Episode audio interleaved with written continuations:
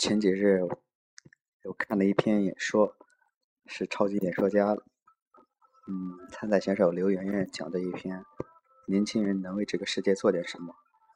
好，我看过之后就感觉真的是我自己比较想说的，然后就把这篇稿子记录了下来，然后放到我的节目里。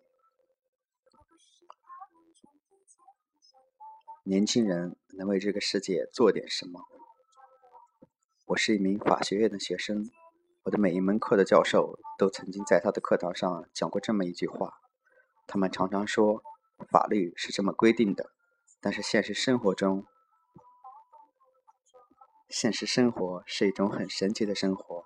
在现实生活中，那些尊重规则的老实人，往往一辈子都默默无闻；反倒是那些弄虚作假的人，最后名利双收。于是乎。像我这样的年轻人，就经常有那些看似很有经验的前辈过来拍拍你的肩膀，跟你说：“年轻人，你还不懂。”我想问的是，我们年轻人能为这个世界做点什么？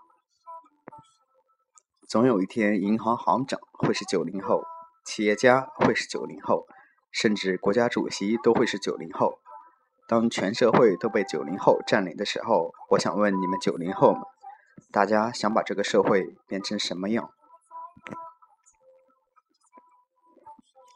我知道，不是每一个人都能成为那种站在风口浪尖上去把握国家命运的人物。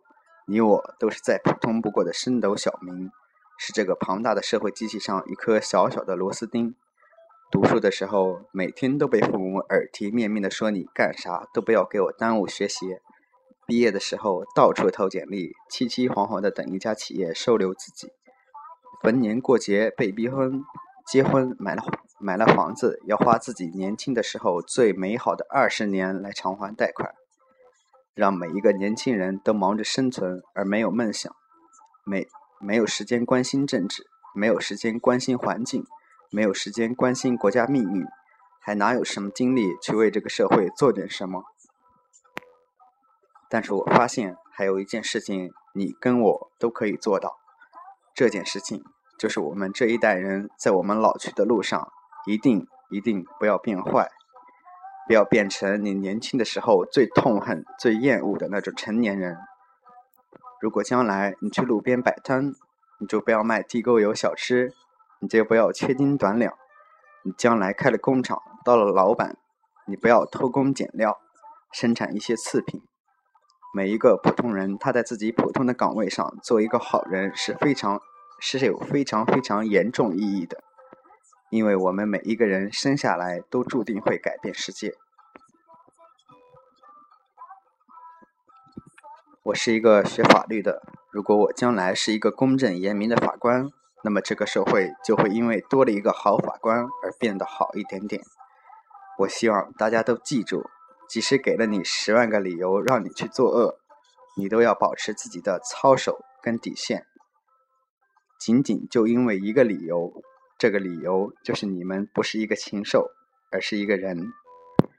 更希望我们所有的九零后们，你们都能成为那种难能可贵的年轻人，一辈子都嫉恶如仇，绝不把绝不随波逐流，你绝不摧眉折腰。绝不放弃自己的原则，绝不，绝不失望于人性。所以，我亲爱的九零后们，如果将来再有那些人跟你说“年轻人，你不要看不惯，你要适应这个社会”，这时候你就应该像一个真正的勇士一样面对他。你告诉他：“我跟你不一样，我是来适应社会的，我是来改，我不是来适应社会的。”我是来改变的。